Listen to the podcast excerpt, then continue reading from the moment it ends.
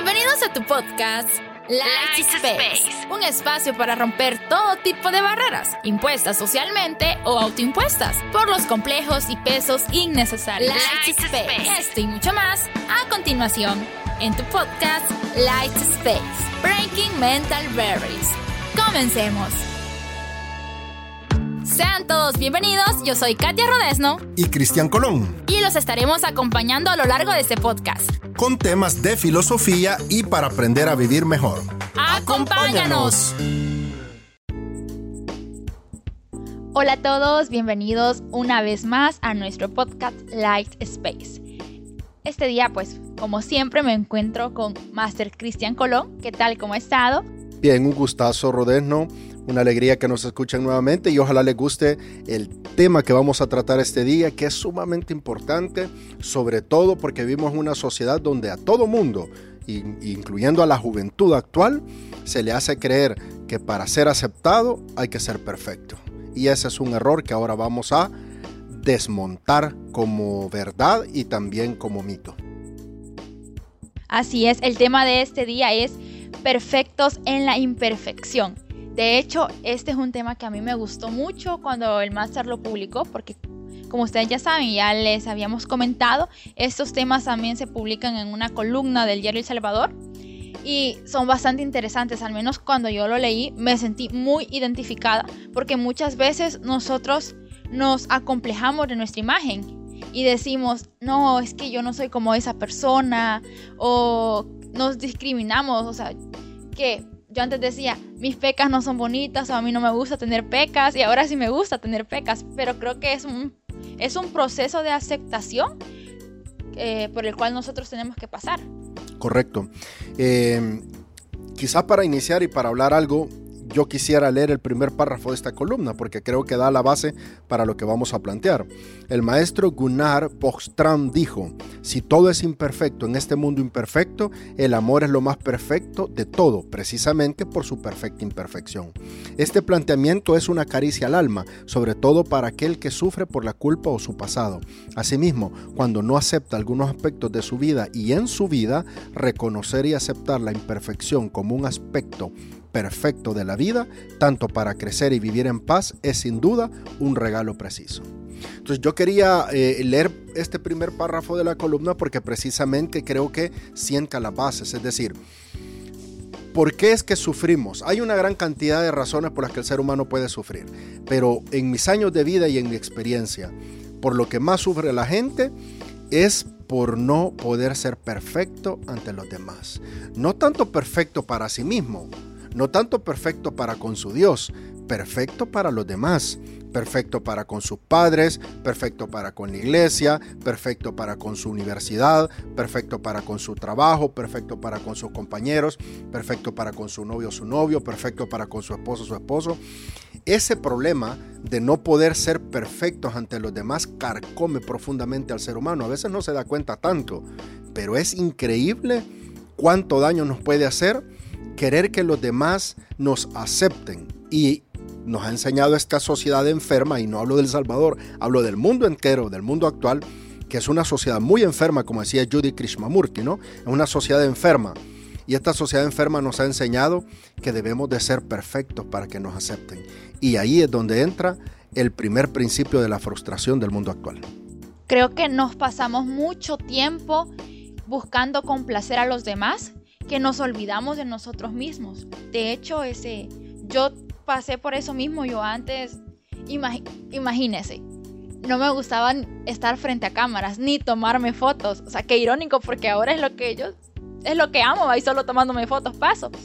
Pero me acomplejaba tanto porque creo que a veces no, no es como que uno, o sea, es que eso nazca de uno, sino que escuchamos comentarios negativos y quieras o no, nos llegan a afectar. Y pues las personas me decían, ese, ah, que sos muy delgada, o que no sos bonita, o en cuestión de las pecas, va, es que las pecas se te ven raras. Incluso una maestra que me dijo, usted tiene muchas pecas, debería hacer algo para quitárselas. Y yo, o sea, yo nunca, nunca, mm, mm, o sea, nunca me había sentido mal por tener pecas. O sea, a mí me gustaban. Pero desde que escuché ese comentario fue como que algo cambió. Y creo que así pasa con diversas cosas o en cuanto a lo que nosotros tenemos que ser perfectos. A veces, ¿qué? Tal vez estamos haciendo un trabajo en, o en cuestión de, de la uva y estudiamos y todo, pero nadie nos ha dicho como que, mira, vos sos mal estudiante o no vas a hacer nada o no vales la pena. ¿va? O sea, uno se está esforzando cada día, pero cuando nos dicen esos comentarios negativos, la mente es criminal. Nuestra mente comienza a trabajar y ya hace que nosotros nos enfoquemos en eso y ya digamos, no, es que yo tengo que mejorar en esto, o las personas dicen que yo no soy buena en esto. En cierto punto nos puede causar como un aspecto de negatividad e incluso llegar hasta la depresión. Correcto.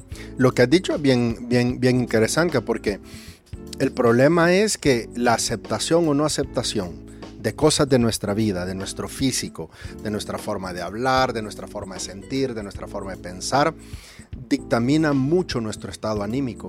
Es decir, y claro, en una, como dije con antelación, una sociedad muy enferma respecto a que no hace que uno busque hacia adentro, sino que siempre hacia afuera, es bien fácil que uno pueda sentirse mal o frustrarse por comentarios de alguien y por comentarios de uno mismo. La mente es un gran amigo y un gran aliado, pero también es un gran enemigo. La mente puede ser como aquella mujer o aquel hombre divorciado que después de amarse tanto y acariciarse tanto terminan peleando y, hasta ofendiéndose. Así es la mente también. La mente es nuestra pareja y entonces la mente puede crearnos momentos felices, pero también es traicionera. Por eso es que George Wilhelm Friedrich Hegel, el gran filósofo alemán, le llamaba al, subconsciente el gran aguafiestas, porque se daba cuenta que esta misma mente en un momento determinado me puede traicionar, me puede decir, vos no estás bien, me puede decir, vos no te ves bien, me puede decir, vos no sos tan inteligente como es aquel otro o aquella otra. Vos no sos tan interesante como es aquel otro o aquella otra. Y entonces, claro, cuando la mente me empieza a decir eso, empiezan las comparaciones. Y en las comparaciones siempre va a salir perdiendo uno. Los grandes místicos de la India siempre han dicho lo siguiente. Si usted mira el jardín y la grama del jardín de su vecino, siempre va a estar frustrado. Fíjense bien lo que dicen. ¿Por qué lo decían? Porque todos los que tienen jardín se van a dar cuenta que cuando uno está parado en su jardín, uno de cerca puede ver imperfecciones. Mientras que cuando uno ve de lejos, el jardín siempre se va a ver perfecto y bien verdecito, aunque no lo esté. Entonces, por eso los místicos dicen, uno pierde cuando ve el jardín del vecino y no su propio jardín. Eso nos pasa. Nos pasa que al compararnos estamos viendo desde lejos y desde lejos siempre se ve todo bien. Entonces vemos a los demás como que siempre están bien, como que están sanos, como que están enteros, como que tienen éxito, como que van a lograr todo en la vida. Y yo y empieza la frustración. ¿Será que yo no voy a lograr esto? ¿Será que yo no sirvo para esto? Y claro, la sociedad no nos ayuda mucho, los medios de comunicación no nos ayudan mucho al respecto, las universidades, los colegios, las escuelas, incluso a veces hasta las religiones, porque siempre nos llevan a entender el mundo exterior y no el mundo interior, el mundo de adentro donde solo existo yo y donde yo debo de entender que mi imperfección me vuelve ese ser especial y único en el universo. Sí, y tal vez ah, ahí podría entrar también ese aspecto de inseguridad. A veces pasa, de que cuando nosotros nos comparamos con otra persona, decimos, es que yo no soy como esa persona, es que esa persona es mejor en esto, o quizás entramos como en competencia con X persona y decimos, yo tengo que ser mejor que esa persona. Y ya cuando estamos como que como que a enfrentarnos, se podría decir, ya nos da como esa inseguridad de que nosotros no, no, somos como aquella persona. Y es que la verdad, nunca vamos a ser como la otra persona. Creo que hay una frase que dice de que no hay otra persona mejor que, que uno. O sea, uno va mejorando. Y no nos podemos comparar con la otra persona porque la otra persona no es igual que nosotros y nosotros no somos igual que la otra persona. Nosotros somos nosotros mismos, cada persona es única y se debe aceptar tal como es a veces cuesta aceptarse. Considero yo que se debe trabajar mucho en el amor propio, en el autoestima y también en evitar todo círculo social que, sea dañino. Todas aquellas personas que solo lleguen a tu vida con malas vibras, que no te aporten comentarios positivos. Porque hay personas que sí, este, tal vez no nos dicen lo que queremos escuchar, pero sí lo que necesitamos escuchar en cuestión de críticas constructivas. Y hay personas que solo llegan y nos hacen un comentario negativo. A veces uno vale cuenta como algo, un logro que ha hecho. Y es como que, y vos por eso te alegras, o esa es la gran cosa. Cuando uno les cuenta un logro, viene esa persona y les dice, ah, pero es que yo hice algo mejor. Ya uno se va como sintiendo menos. Y en mi opinión, y yo he hecho eso, he tratado de alejarme de todas aquellas personas que aportan algo negativo a mi vida y solo dejar a las personas de que sí, que aportan buenas vibras. Correcto. Mira, uno nunca debe de, dejar que nadie ande pisando con sus pies sucios la cabeza de uno, ¿verdad? La cabeza de uno es sagrada. La mente y el corazón de uno, usando una alegoría, son sagrados. Yo creo que para esto lo primero, quien nos escucha, yo quiero dejarlo bien claro, yo creo que lo primero para aceptarse es entender algo que yo muy seguido lo comento tanto en mis clases, en mis escritos, en mis libros o cuando aconsejo a alguien, y es que no hay nada más extraordinario que lo ordinario. Es decir, cuando yo entiendo que yo, que me veo ordinario, soy tan extraordinario siendo ordinario, dejo de estar mirando hacia arriba siempre a las personas como extraordinarias. Esto que estoy diciendo no significa que yo ya no voy a ver a nadie como especial, al contrario, esto que estoy diciendo significa que yo voy a ver a todos como especiales. Pero la especialidad de los demás no depende de lo que digan, ni de lo que hagan, ni de lo que saben, ni de lo que tienen, ni de lo que pueden, sino que la especialidad de los demás está simplemente en ser lo que son. Cuando uno acepta lo que uno es, sea lo que uno sea. Cuando uno acepta lo que uno es, en ese momento lo ordinario se vuelve extraordinario. En ese momento entra la felicidad y la dicha a la vida y en ese momento, realmente en ese momento uno se encuentra con Dios. Con Dios no se encuentra en el mundo religioso. Sirve, sí, pero la verdadera relación, religere, religión significa religere, o sea, ligarse a la verdadera ligación o el acercarse realmente o la verdadera relación a Dios es cuando en un momento determinado uno va hacia adentro y entiende que uno es lo que es. Y que en esa imperfección de lo que uno es, esa imperfección me vuelve distinto al otro. Y esa imperfección me vuelve especial. Y esa imperfección me permite también interpelarme a mí mismo para decir, en esto estoy bien y en esto estoy mal y puedo luchar para cambiar. Pero no luchar de una forma violenta. No debo de violentarme en el cambio. La sociedad nos enseña que debemos de cambiar lo equivocado, pero de forma violenta, culpándonos, restringiéndonos. No. La vida y lo que no nos hace bien no se cambia con violencia, se cambia entendiendo su naturaleza. Si yo comprendo la naturaleza de algo, me doy cuenta que no es malo, pero no me hace bien. Si yo entiendo la naturaleza de un hombre o de una mujer, me doy cuenta que ese hombre y esa mujer que yo creo que me eche daño no es malo, pero por su naturaleza y por la mía no me conviene. Entonces, cuando yo entiendo la naturaleza de las personas o de las cosas, es cuando yo logro entender que mi imperfección se puede ir perfeccionando en la medida en que acepto mi imperfección. La imperfección no se perfecciona rompiendo o botándola. La imperfección se perfecciona aceptándola. Mira qué cosa, aceptándola. Aceptando que yo no soy bueno para una cosa, pero soy bueno para otra. Aceptando que de esta parte yo no soy bonito, son unos estándares sociales, pero soy bonito de esta otra. Es decir, cuando yo acepto la realidad de que yo soy lo que soy y nadie en este mundo, ni antes ni después de mí, es lo que yo soy y lo especial que yo soy y lo especial que vos Rodés no sos y lo especial que toda la gente que nos escucha es, en ese momento entra Dios y en ese momento entra la felicidad. Sí, hay una canción del, yo creo que es de John Legend que dice, ama tus perfectas imperfecciones. También hace poco yo estaba viendo un video que decía, cosas que he hecho gracias a los comentarios negativos de las personas, pero que yo agarré solo la parte buena. Me dijeron que, que mucho peleaba con mis amigos y que fuera este, a, terapia. Fui a terapia, ahora estoy mejor. Ya no peleo con ellos. Me dijeron de que estaba muy delgada. Comencé a hacer ejercicio, ya tengo una vida más saludable. Y a veces las personas hacen esos comentarios quizás con el afán de ofender, pero conoce, sabe cuáles son sus imperfecciones. Por ejemplo, en cuestión de cuando uno a veces tiene bastante acné. A veces las personas le dicen, tenés mucho acné, pero lo hacen como que para que uno se sienta mal, va. A mí ya me lo han hecho, pues, pero ¿qué es lo que yo hice? Ah, compré mi skincare y comencé a cuidarme. Y ahora pues ya casi no me sale, a veces por el estrés o cosas así. Pero creo que en este caso hay personas que van a hacer como esos comentarios negativos y como lo que decía usted, que hay que conocerse, hay, hay que conocer cuáles son nuestras imperfecciones. Ah, creo que una vez fue que me dijeron, este, ah, es que vos sos muy llorona.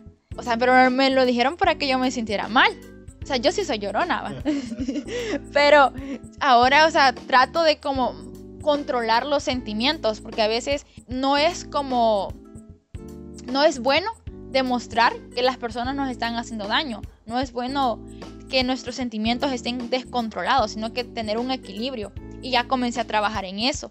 Entonces, creo que lo que decía usted de que hay que mejorar nuestras imperfecciones, pero no dañándonos, sino que con el fin de, ser una mejor persona, con el fin de crecer. Correcto. De hecho, con lo que comentabas, eh, Katia, fíjate que, eh, fíjate que eh, a mí alguien hace muchísimos años me dijo algo que me sirvió mucho. Y es que con cada piedra que a uno le tiren, uno la agarra y construye una casa. Entonces yo, yo, yo en la vida he aprendido porque es por mi forma de vida y mi forma de pensar, pues siempre he sido bastante distinto y eso ha creado en una sociedad tan homogenizada como la nuestra, pues que yo sea muy criticado. Pero he aprendido que la crítica me puede servir para construir con mayor fuerza mi propio mi propio estima y mi propio y la propia claridad de lo que yo soy. Entonces, yo creo que eso es fundamental y lo que vos te ha pasado y has utilizado como fuerza motivadora para, para, ser una mejor persona, pues es eso, uno tiene que aprender eso. Eh, a uno no le suma ni le resta nada. Es decir, el comentario de alguien no debería de sumarle a uno, ni debería de restarle. Cuando digo sumar y restar significa, el comentario de alguien no debería a mí de ponerme, si es un comentario bueno, feliz, y si es un comentario malo, infeliz. Sino que los comentarios no deberían de tener ninguna fuerza, ninguna fuerza en la vida de uno. Em, sino que deberían de tomarse como lo que son, simples palabras. Eh, el maestro de Bashid Mitra solía decir, nada es perfecto, nada es imperfecto. La perfección y la imperfección residen en tu percepción. Entonces, la percepción. Eso es aquí la clave en este tema. Para todos los que nos escuchan es este. La clave es la percepción. Si tu ojo mira mal, tu corazón va a estar mal. Si tu ojo mira bien, tu corazón va a estar bien. Como la frase que dicen de es de la belleza de lo feo. Parte precisamente de la percepción. Para mí, este, una persona puede ser bonita, pero para otra persona puede ser fea. Y así es. O sea, no, no todo tiene como que es generalizado. Es decir, ah, esa persona en cuestión de, belleza, esa persona es súper bella, incluso con los cuadros, a veces pasa mucho de que hay personas que no saben apreciar el arte. Hay una frase que a mí me gustó mucho que es, la belleza está en los ojos de quien la sabe apreciar. Porque pueden existir un cuadro que para mí es hermoso, pero otra persona viene y no le va a entender, o sea, no va a entender nada de lo que está ahí. Y y eso pasa en, el mundo real, eso pasa con, nosotros, eso pasa con cuando nosotros juzgamos a las otras personas. A veces nosotros sin conocerlas juzgamos a las personas y las comenzamos a criticar, pero cuando se da el momento y ya conocemos a esa persona, ya decimos, ya nuestro punto de vista y nuestra percepción de esa persona cambia. Correcto. Yo quisiera, eh, en mi caso, concluir con lo siguiente. Y querido, queridos amigos, familia que nos escuchan, fíjense bien Quiero terminar con estas siguientes frases.